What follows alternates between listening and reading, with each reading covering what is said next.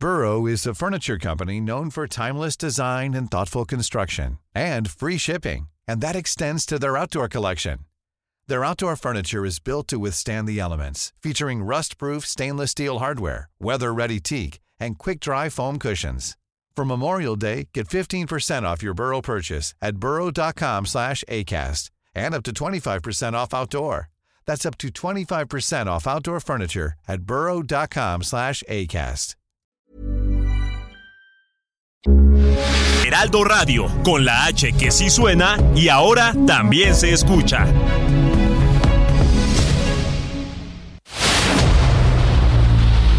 El dedo en la llaga. Había una vez un mundo nadie creía. Un país de historias inexplicables. Una nación con personajes asombrosos. Santo Tomás tenía razón. Hay que ver para creer. El México increíble, las verdades que duelen, la voz de los que callan, el dedo en la llaga. Infórmate, diviértete, enójate y vuelve a empezar. El Heraldo Radio presenta El Dedo en la Llaga con Adriana Delgado. Así es la vida, mi Riley.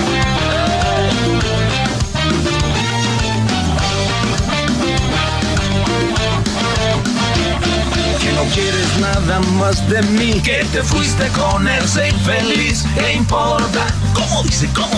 ¿Qué importa? Vamos arriba. Que me va a matar la depresión. Que voy a vivir en el alcohol. ¿Qué importa? Jala, jala. ¿Qué importa? Díselo. Que te fuiste sin decir adiós. Que no dormirás en mi colchón. ¿Qué importa? ¿Cómo dice cómo? ¿Qué importa? Ensuciaste mi reputación, que te vale madres este amor. ¿Qué importa? ¿Qué importa? ¿Qué importa? Voy a... Muy buenas tardes, ¿cómo están? Aquí les saluda su amiga Adriana Delgado. Nos escuchan a través de la 98.5 FM y casi pisando, así corriendo, casi me caigo en la escalera por llegar a este su programa favorito porque el tráfico en la Ciudad de México está imposible, o sea, avanzando creo que un metro cada 10 minutos es terrible, qué desesperación.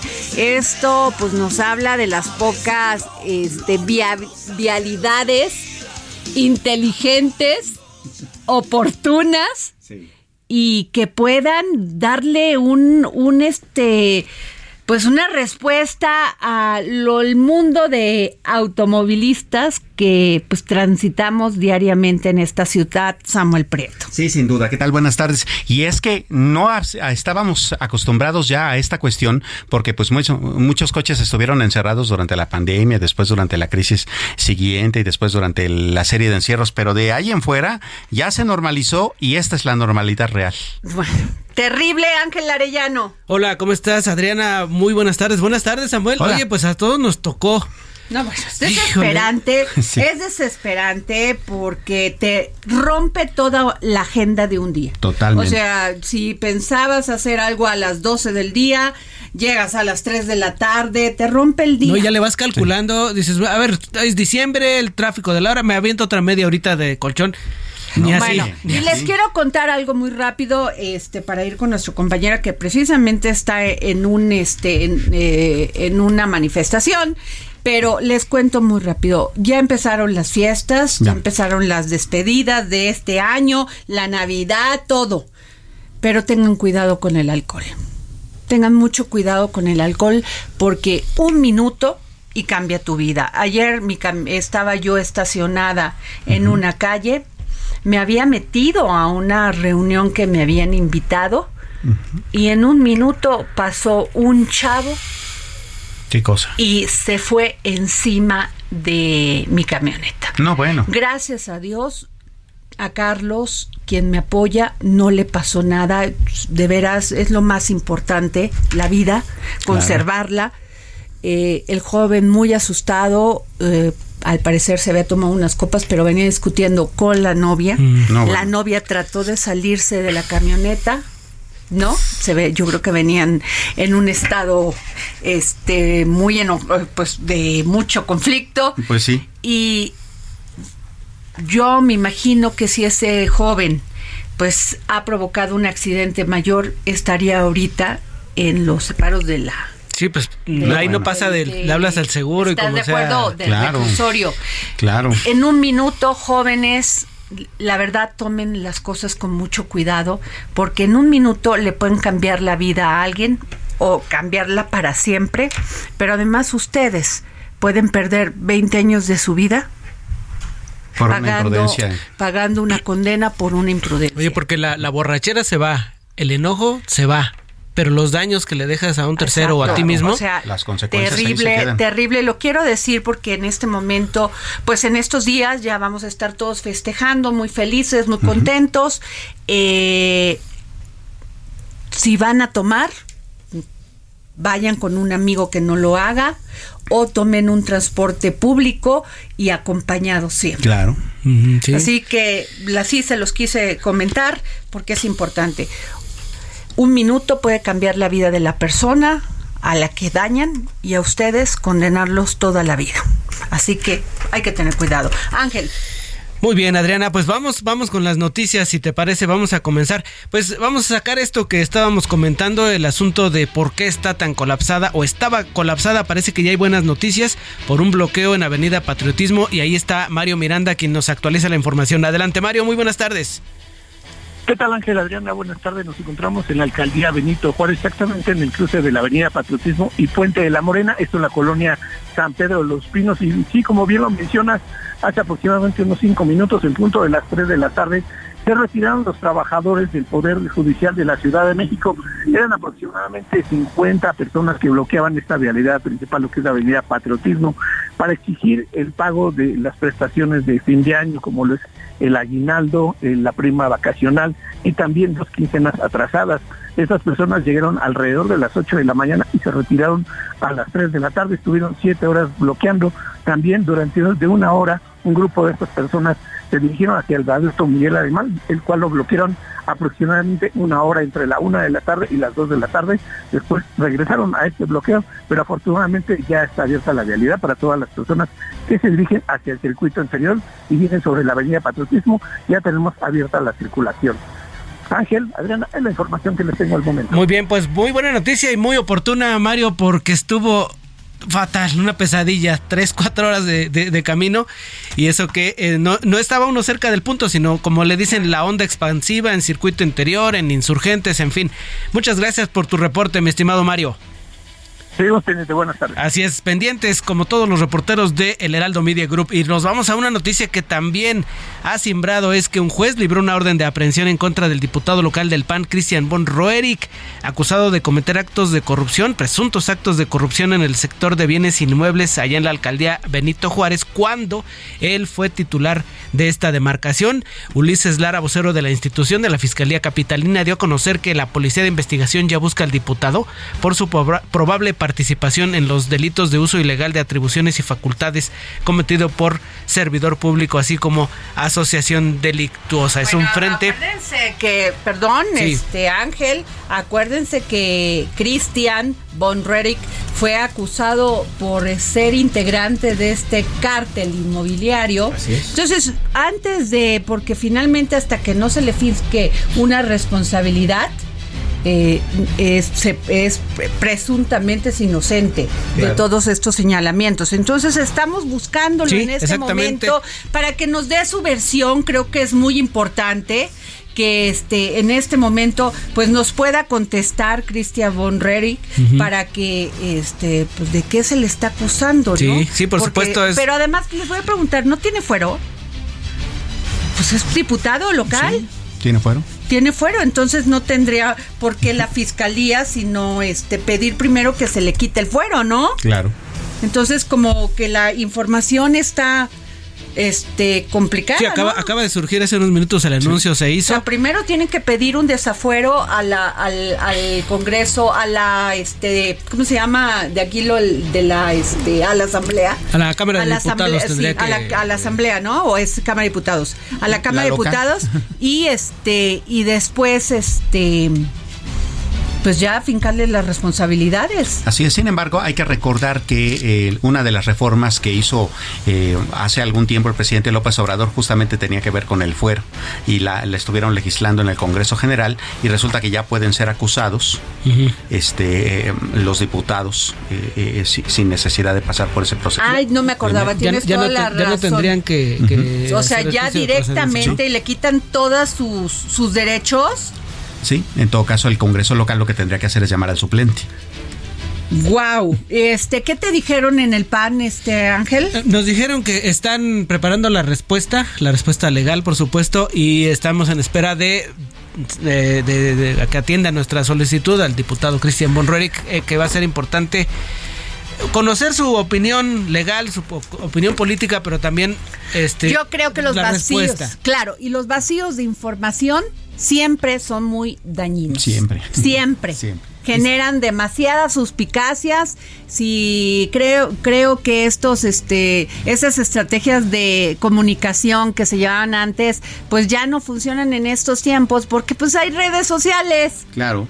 Y en el momento en que no contesta se hace una bola de de nube, de información. esos, vacíos siempre se llenan, ¿no? Pues sí, o sea, es una máxima en la estrategia de comunicación. Sin duda. Así es, ¿no? Bueno, seguimos, este Ángel. Así es. Y nos vamos ahora con mi compañero Gerardo Galicia, porque fíjate que hay gente acampando en el Estadio Azteca. Mañana hay concierto de Bad Bunny y mucha gente está ¿A ti te gusta? No, fíjate que no conozco mucho su música. No podría decir me gusta, no me gusta. A ver si ponemos algo de este, Bad Bunny.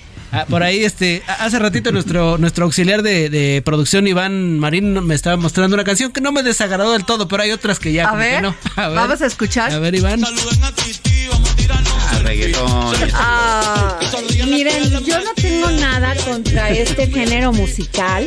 Creo muy respetable, no me vayan a empezar a atacar. Pero la verdad, no dice nada. No dice nada.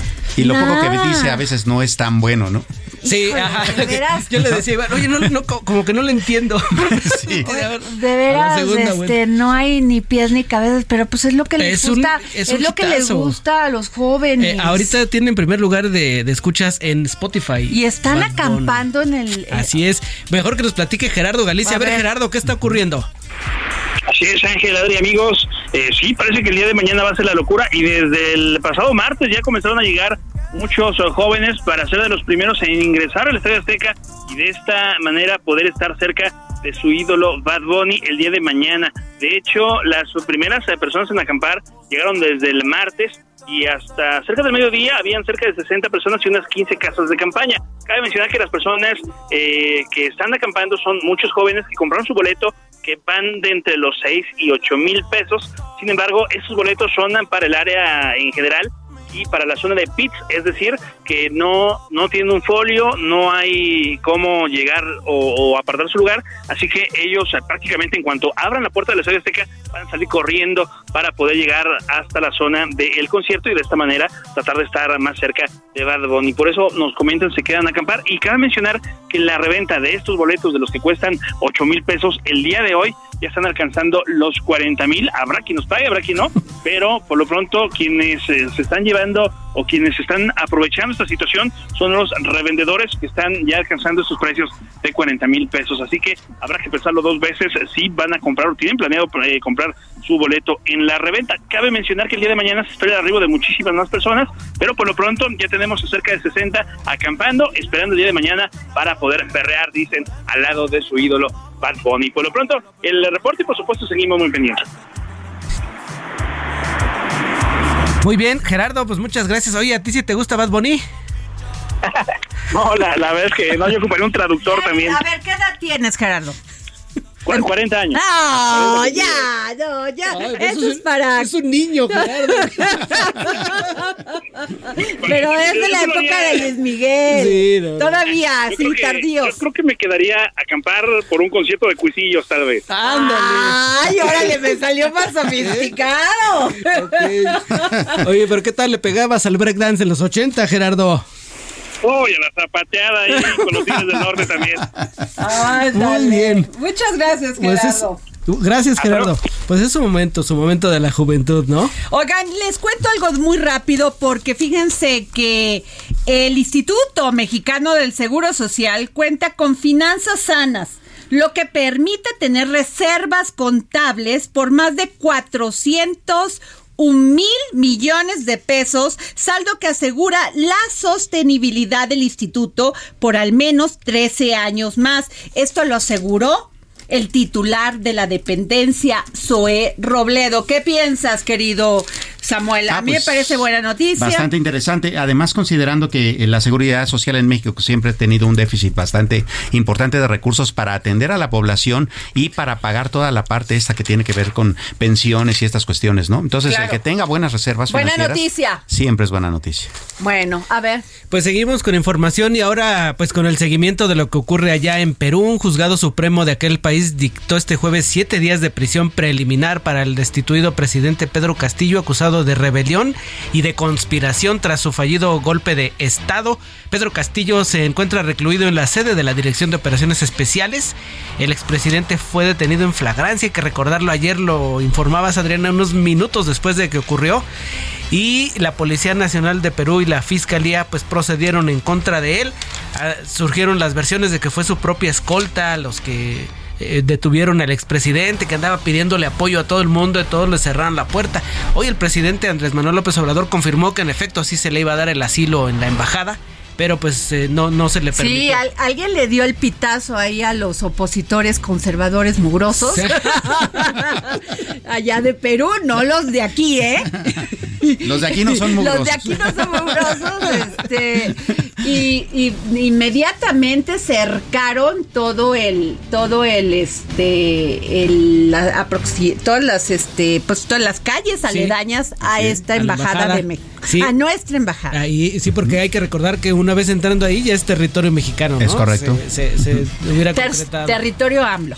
Territorio, territorio AMLO, exactamente. Oigan, y finalmente, con el objetivo de recaudar fondos para las infancias de México, Fundación Grupo Andrade realizará el sorteo de un Aveo LSTA 2022 quien desee participar en esta rifa, esta rifa debe comprar su boleto que cuesta 100 pesos. Hay que ingresar a la página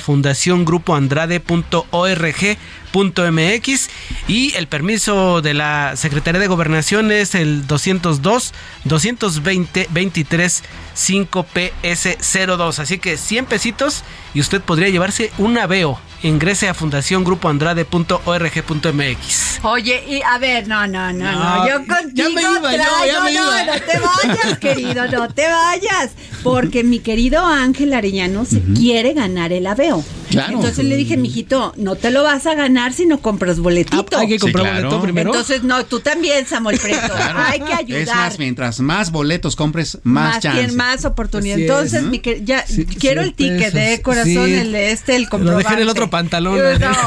hay que ayudar porque la verdad, todo el trabajo que hace la Fundación Andrade para los para las niñas sin recursos, en estado de violencia, en muchas este para los niños que no tienen este muchas de las necesidades, pues la Fundación pues Andrade está ahí. Ese impulso que se necesita en la infancia. Y muy rápido, ¿qué piensan? Voy a hablar con Kenia este, la senadora Kenia López, Kenia López Rabadán eh, eh, después del corte porque, oye, estuvo terrible la comparecencia de la eh, titular de la Comisión Nacional de Derechos Humanos. O sea, ha sido terrible desde el principio, ¿recuerdas? O sea, perdón, miren que yo trato de ser muy equilibrada en la información que damos aquí, pero sí me pareció que nos quedó a deber muchísimo. Sin duda. Y bueno, pues Kenia la, la este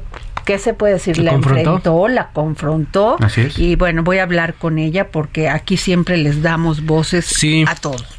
Sí, sí, porque, todo. Ah, porque hay que recordar cómo, cómo llegó en, en, medio de un jaloneo literal, así literal en la, en la, en, la, tribuna del Senado. Sí, Recordamos las imágenes de, la senadora Citlali Hernández con el, el, senador Gustavo Madero, ¿no?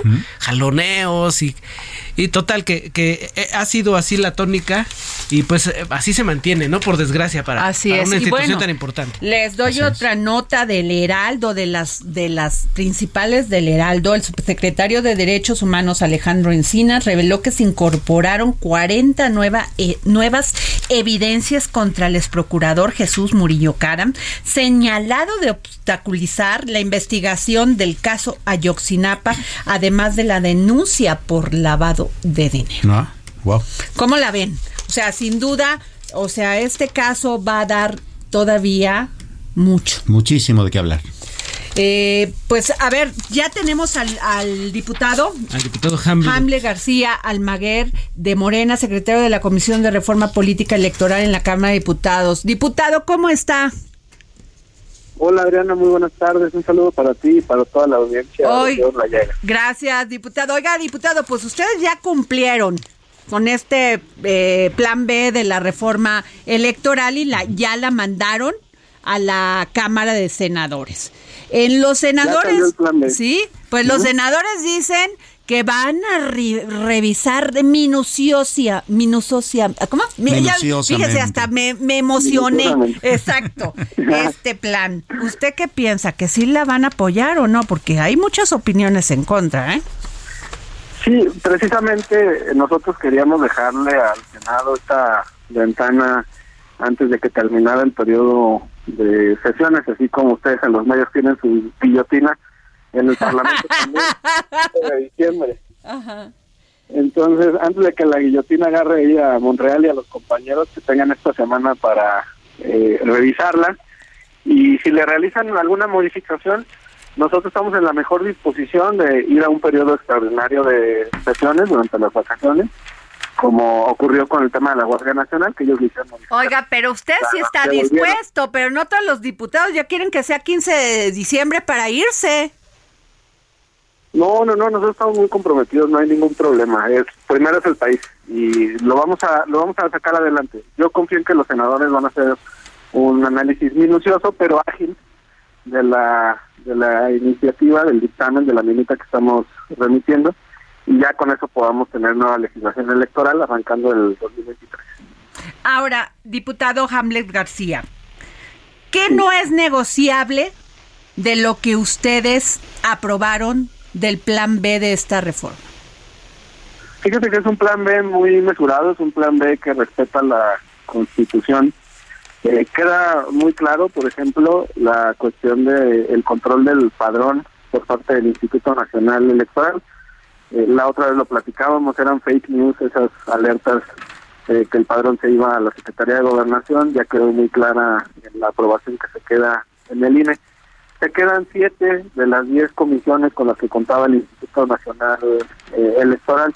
Así es que aunque los ajustes en su estructura son relevantes para efectos de austeridad y de ahorro en el gasto público, de todas maneras le permiten una operación. Por ejemplo, se queda una comisión relativa a la paridad y grupos en situación de vulnerabilidad, la de fiscalización. Se fusiona la de asuntos jurídicos con la de contencioso. Se fusiona también, como ya les habíamos adelantado, el área de capacitación con organización y la de administración con sistemas, pero todas las demás eh, funcionan de manera ordinaria. Se reducen ligeramente las estructuras también en los estados, porque ahora los consejos distritales van a tener solamente tres vocales en lugar de cinco. Me parece que pueden funcionar muy bien con estas tres vocalías. Pero este ajuste pues representa un ahorro de tres mil millones de pesos para nuestra democracia, así es que es un avance gradual que nosotros celebramos y no hay nada de qué asustarse o preocuparse en el plan. O sea que esos son serían los puntos que para ustedes no serían negociables, o sea, ya porque dijo di- dice dicen senadores que que aún así con todos estos cambios se sigue tocando a la a la Constitución. No, no, no se respeta los límites constitucionales. Al contrario, yo te diría que es una reforma muy progresiva. Va a permitir, por ejemplo, que los mexicanos en el exterior voten con cualquiera de los tres documentos oficiales con los que cuentan, que es el la credencial del elector, la matrícula consular o el pasaporte. Ok. Porque el nudo de obligarlos a tramitar su credencial de elector, pues era muy complicado y también los arriesgaba frente a redadas Ok. operativos de las autoridades migratorias y va a ser con voto electrónico. Entonces, con esta modificación estamos hablando de que 30 millones de mexicanos en el Ajá. extranjero, no solamente en Estados Unidos, podrían votar. Fíjate la trascendencia, Adriana. Esto significa que la elección presidencial del 2004 se podría definir desde el extranjero. Pues muchas gracias, diputado Hamlet García Almaga- Almaguer, secretario de la Comisión de la Reforma Política Electoral en la Cámara de Diputados. Gracias por tomarnos la llamada. Muchas gracias, Adriana. A ti y a todo el auditorio. Me encuentran en Twitter como Hamlet Almaguer. Buenas tardes. Gracias. Bueno, nos vamos a un corte, regresamos para seguir poniendo el dedo en la llaga. ¿Qué importa? Que ensuciaste mi reputación, que te vale más. Sigue a Adriana Delgado en su cuenta de Twitter. Arroba Adri Delgado Ruiz. Además, te invitamos a enviar tus opiniones y comentarios en texto o por mensaje de audio a través de WhatsApp al 55 2544 3334. Y si quieres escuchar El Dedo en la Llaga de El Heraldo Radio, en cualquier momento y donde quiera que te encuentres, descarga el podcast disponible en Spotify y iTunes.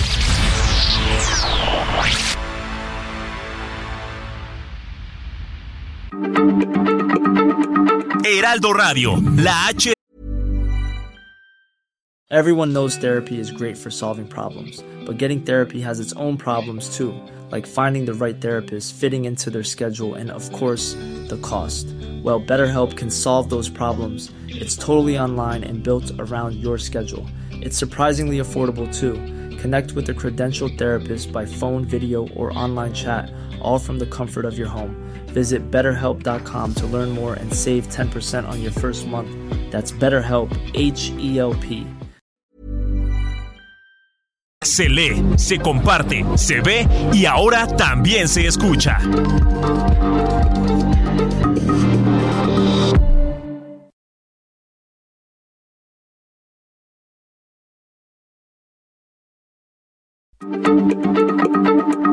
Heraldo Radio, la H se lee, se comparte, se ve y ahora también se escucha.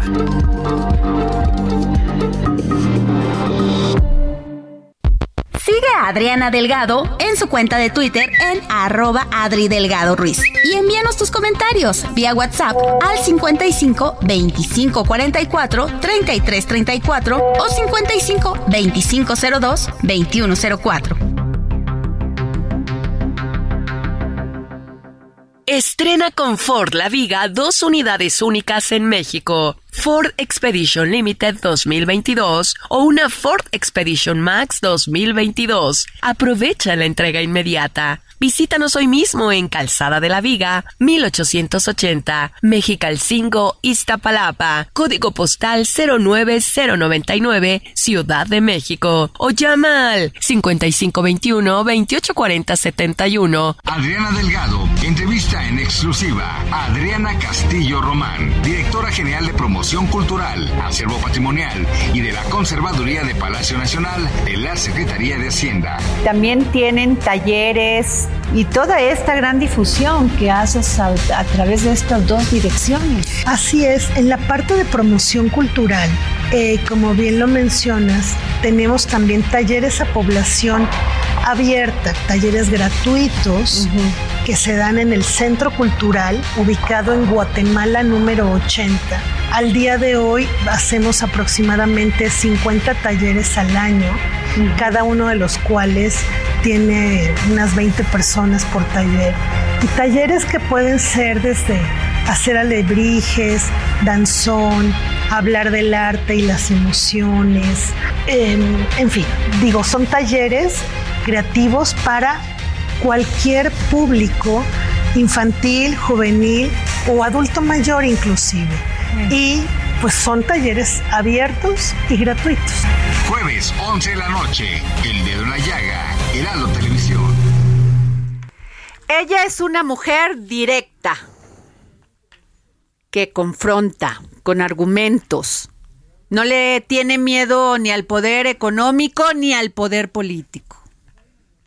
Sí, estoy hablando de la senadora Kenia López Rabadán. Hashtag soy tu fan, Kenia. Muchas gracias, querida Adriana. Sin lugar a dudas, es un tema trascendente. Hoy es tiempo de mujeres y de hombres valientes. Así, es, son los momentos de tener valentía y tener sobre todo voluntad. Kenia, ayer fue muy dura la comparecencia para, sin duda, para la para la este, presidenta de la Comisión Nacional de los Derechos Humanos, Rosario Piedra Ibarra. Fue muy dura, tienes toda la razón y por cierto, no solamente de alguna persona, digamos. Hubo una senadora del grupo mayoritario que incluso lo personalizó conmigo y la verdad es que no es un asunto personal, esto es un tema de Estado.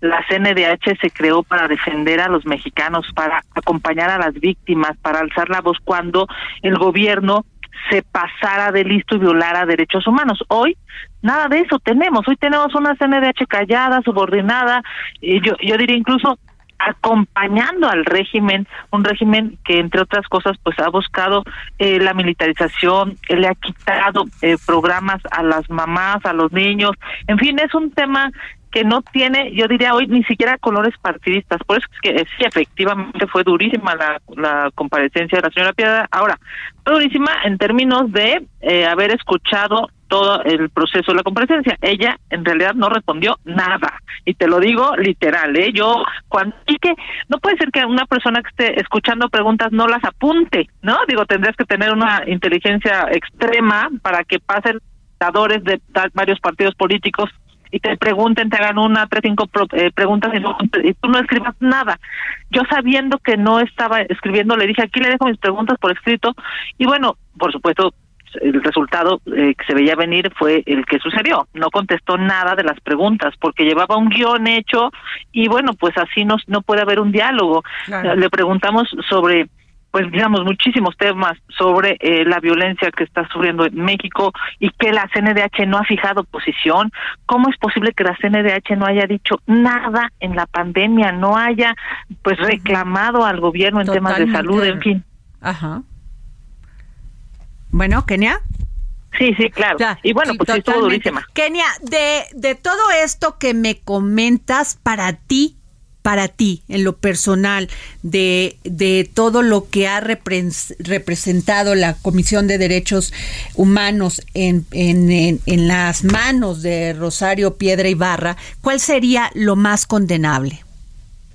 Eh, yo diría tres cosas. Primero, no ha acompañado a las víctimas en este país. O sea, no está defendiendo a las víctimas en este país de un gobierno que claramente no está dando respuestas. Segundo, en un país en donde se asesinan eh, por cierto, en el planeta es el país en donde más eh, se asesina a los periodistas. En lugar de defenderlos, la CNDH los ataca. Y tercero, yo diría, pues uno de los que más han generado eh, conmoción a nivel nacional es que en lugar de defender a las instituciones como defender al INE, lo que hizo la presidenta de la CNDH es subirse al ring, pero del lado del gobierno y no del lado de la democracia. Yo diría esas son las tres peores cosas que esta presidenta ha hecho y que además, pues de la mano, digamos, eh, de, de estas acciones, ha destruido a una institución que, por cierto, nos había costado muchísimos años construir.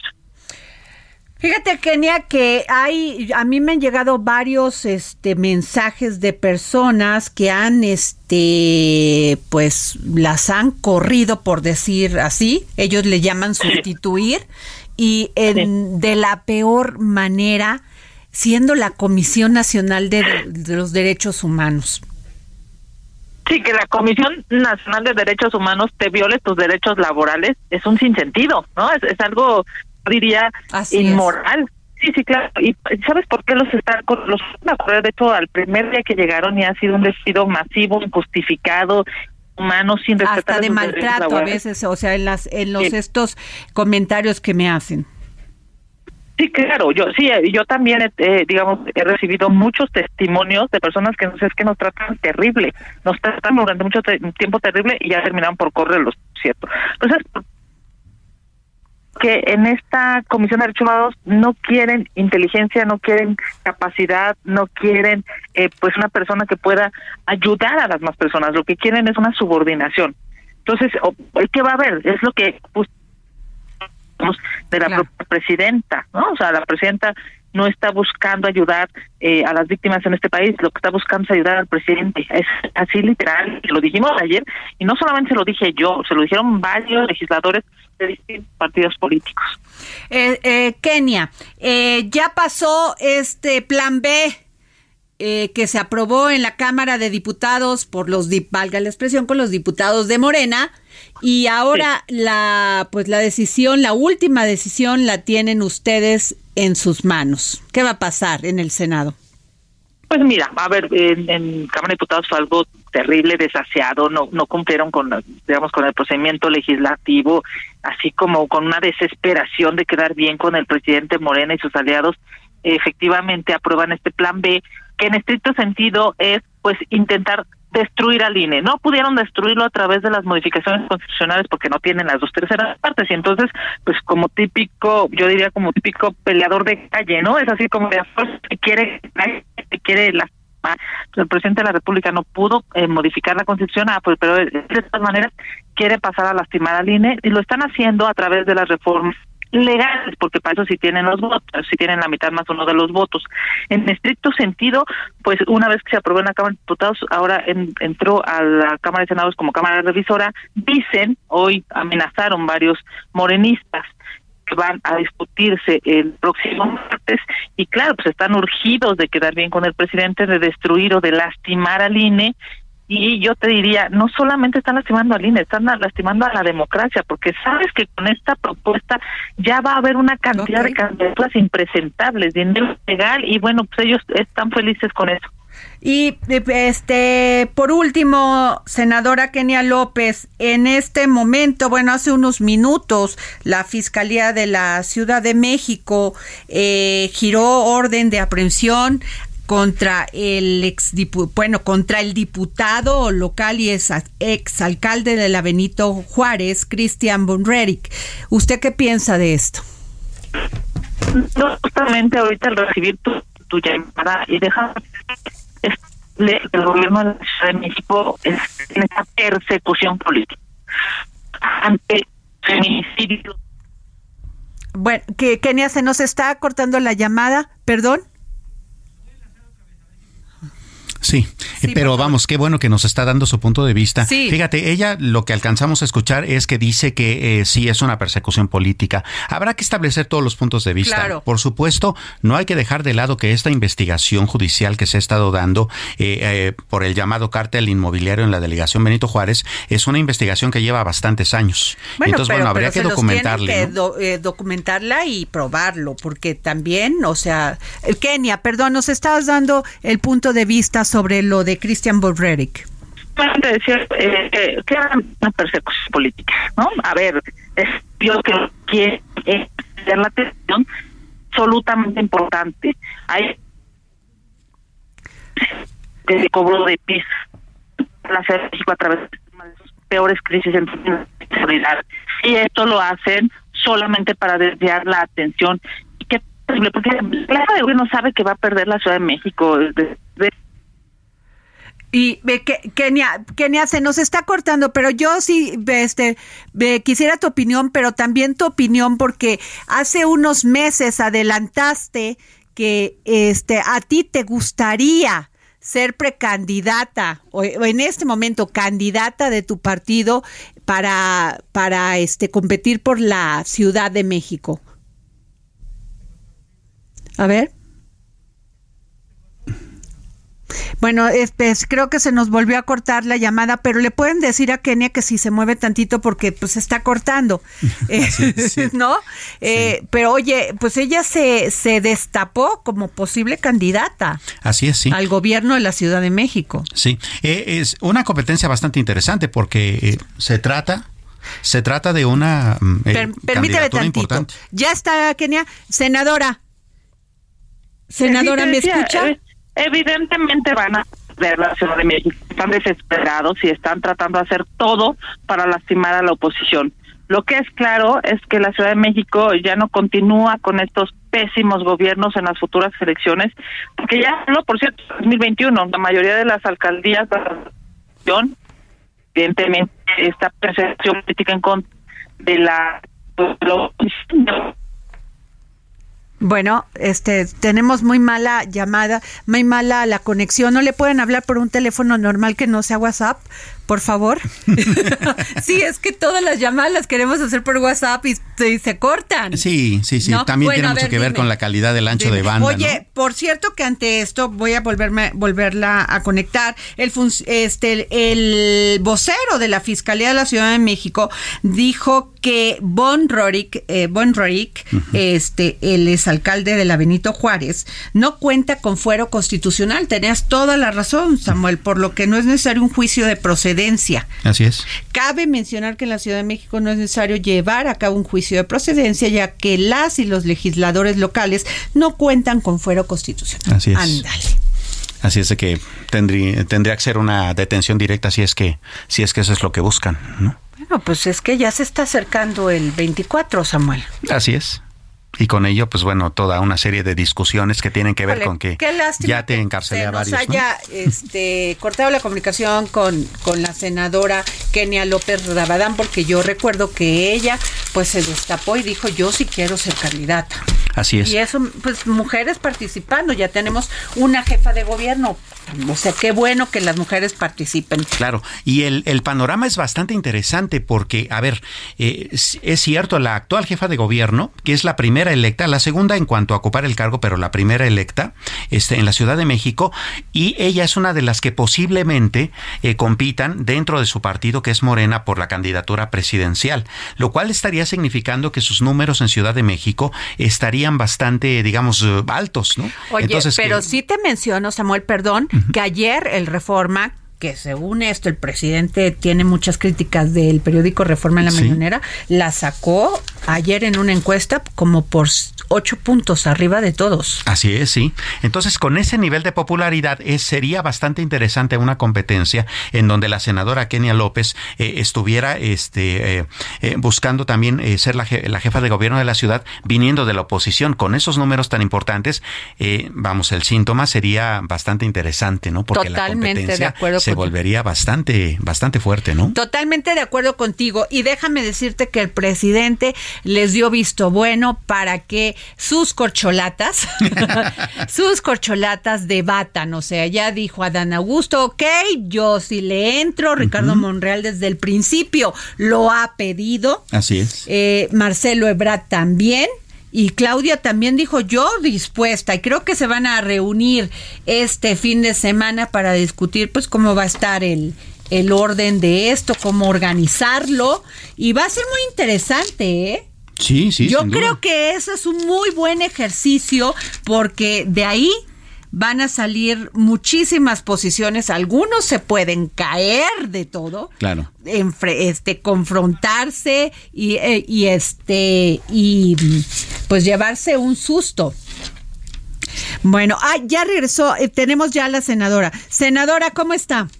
Muy bien, la señal está un poco complicada, pero aquí estoy a torre de Senadora, trata de moverme lo más posible. Gracias, senadora. Me quedaría con esto. Usted dice que es, es una persecución política a, a miembros del PAN, en este caso a Christian von quien es, es alcalde de la Benito Juárez. Y, y también le diría, usted, también le preguntaría esto, usted hace unos meses dijo a mí me gustaría ser candidata al gobierno de la Ciudad de México. Bueno, primero que nada decirte que sí, claramente es una persecución política. El gobierno de la Ciudad de México no da resultados. La señora Sheinbaum está obsesionada por ser la corcholata favorita de López Obrador y como sabe que van a perder la Ciudad de México, está haciendo este tipo de persecuciones que por cierto es terrible, porque no debería de estar preocupada en lastimar a la oposición, debería de estar ocupada en darle respuesta a los capitalinos. Y en tu segunda pregunta, por supuesto, lo he dicho públicamente y lo reitero aquí en tu programa, sin lugar a dudas estoy convencida de que la Ciudad de México puede tener un buen gobierno, un gobierno honesto, un gobierno que sí de resultados, un gobierno que sí de seguridad y estaré trabajando todos los días para que sea yo la candidata de mi partido a la jefatura de gobierno y ganemos la Ciudad de México. Así de claro. Así de claro. Muchas gracias, senadora Kenia López Rabadán. Gracias por tomarnos la llamada. Te mando un abrazo. Bonita tarde para ti y para tu auditorio. Pues ahí está. Así las cosas. Samuel, a ver, Samuel Prieto, por favor, la verdad me encanta esta sección.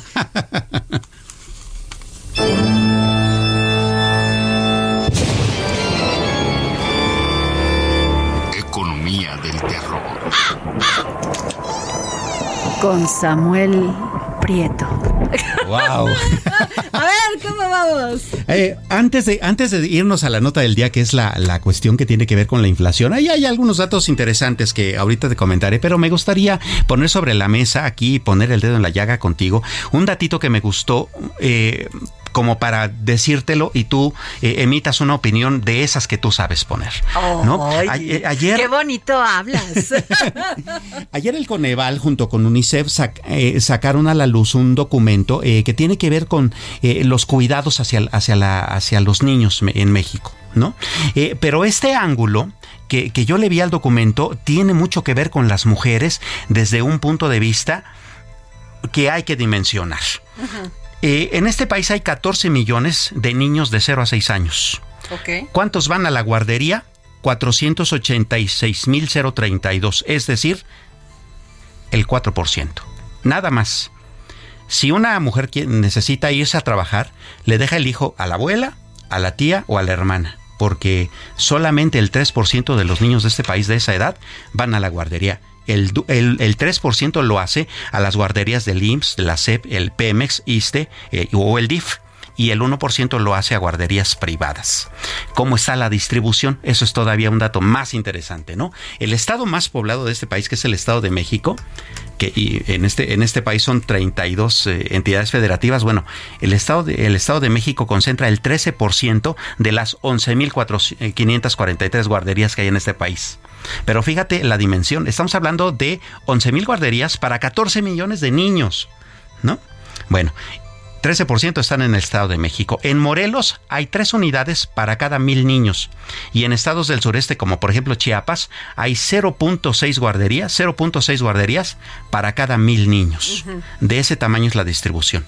Eh, en cuanto al personal que las que, que labora en estas cuestiones. Hay 317.173 personas que de acuerdo con el censo este hecho por, por este documento se dedican a los cuidados este, pues de, de, estos niños, ¿no? Solamente el 24% de ellas eh, trabajan en, en, guarderías. El 75% de estas personas en realidad trabajan por fuera, en casas y, y en la informalidad, sin ganar necesariamente un sueldo pues formal y mucho menos tener prestaciones sociales. Ese es el panorama en cuanto al cuidado de los niños en este país. Terrible. Terrible, ¿no? Terrible, una situación verdaderamente que quieras o no, hay que verla de cualquier en cualquier ángulo es violencia contra las mujeres sin duda porque eh, las mujeres son eh, una eh, palanca una palanca de la economía muy importante en este país está más que comprobado ¿no? Este, pero pues no, no tienen ningún tipo de apoyo eh, en lo que tiene que ver en realidad con, con el cuidado de sus hijos para que ellas puedan ser todo lo productivas que podrían ser. Así es. Y este, ¿qué otro punto nos traes, querido? Bien, la inflación. Ahora sí, eh, hoy en la mañana, ¿Tú por supuesto. Amas la inflación. No, la, aborrezco. no, se lo dices la inflación, como si fuera, eh, no sé, Claudia Schiffer, o sea, de veras. No, para nada, al contrario, la inflación es uno de nuestros peores males en la economía. Pero fíjate que hay un dato más o menos optimista. La inflación de noviembre al cierre de noviembre bajó a 7.8%, eh, que pues básicamente ya es el sexto mes, digamos, eh, no, en realidad es el cuarto mes que ha estado bajando desde, desde básicamente septiembre que llegamos a 8.70. Eh, la de 7.8 que eh, se registró al terminar de noviembre, pues ya es más o menos equiparable a la que teníamos hace seis meses en mayo cuando habíamos registrado 7.65%. Sin embargo, la canasta de consumo mínimo, pues esa sí sigue todavía en 8.45% de inflación. Entonces, bueno, todavía ahí tenemos un, severo problema.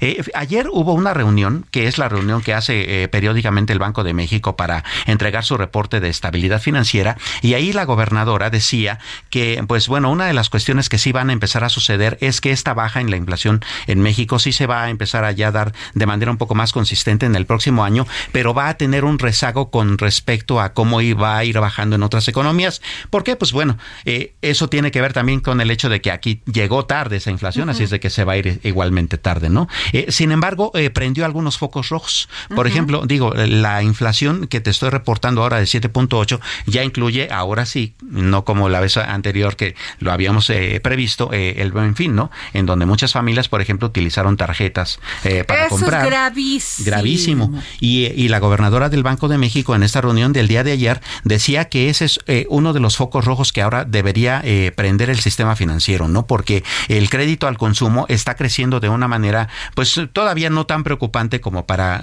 ser una eh, cuestión estructural en el sistema financiero, pero sí para las familias. En cambio, el crédito, por ejemplo, para la vivienda ha perdido dinamismo. Así es de que, bueno, necesitamos cuidar mucho en qué gastamos el dinero, ¿no? Así es. Y bueno, eh, te doy una última eh, notita. hemos estado aquí poniendo el dedo en la llaga con respecto al encarecimiento de las rentas en la Ciudad de México. Y fíjate que ya no nada más se trata de Roma y Condesa, en donde las rentas han crecido un 44%. Fíjate que hay un edificio allá en el centro histórico, eh, que es la Casa de Covadonga, muy, un edificio muy bonito allí en Belisario Domínguez 44, un edificio del siglo XVIII que fue adquirido por el gobierno de la ciudad y pues eh, estaba destinado a vivienda de interés social. Son 16 departamentos y 6 eh, locales comerciales. Bueno, pues ya hay departamentos de esos anunciados en Airbnb carísimos. ¿no? Y lo mismo está pasando con otro este eh, condominio allá en la colonia Santa María la Ribera. De hecho, hay vecinos en, en la colonia Doctores Juárez, San Rafael y Álamos que están denunciando que las rentas ahí también se están elevando demasiado por esta situación. Bueno, y ¿sabes qué es lo peor, Samuel? Que yo preguntaba, ya hay muchas denuncias de adultos mayores Así es. que vas, o sea, así como te lo cuento, lo sacan de sus casas sus hijos con engaños y les es. dicen que que lo van a rentar y que les van a comprar otro departamento, les van a rentar otro departamento, les hacen de colores todo el, el cuento Así es. y los dejan en la orfandad total. Así es. Bueno, nos vamos. Gracias. Mañana nos escuchamos. El Heraldo Radio presentó El Dedo en la Llaga con Adriana Delgado.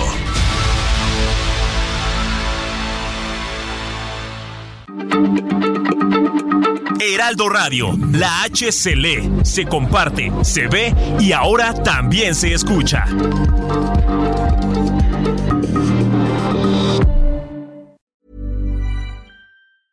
Even when we're on a budget, we still deserve nice things. Quince is a place to scoop up stunning high-end goods for 50 to 80% less than similar brands. They have buttery soft cashmere sweaters starting at $50, luxurious Italian leather bags, and so much more. Plus, Quince only works with factories that use safe, ethical, and responsible manufacturing. Get the high-end goods you'll love without the high price tag with Quince. Go to quince.com/style for free shipping and 365-day returns.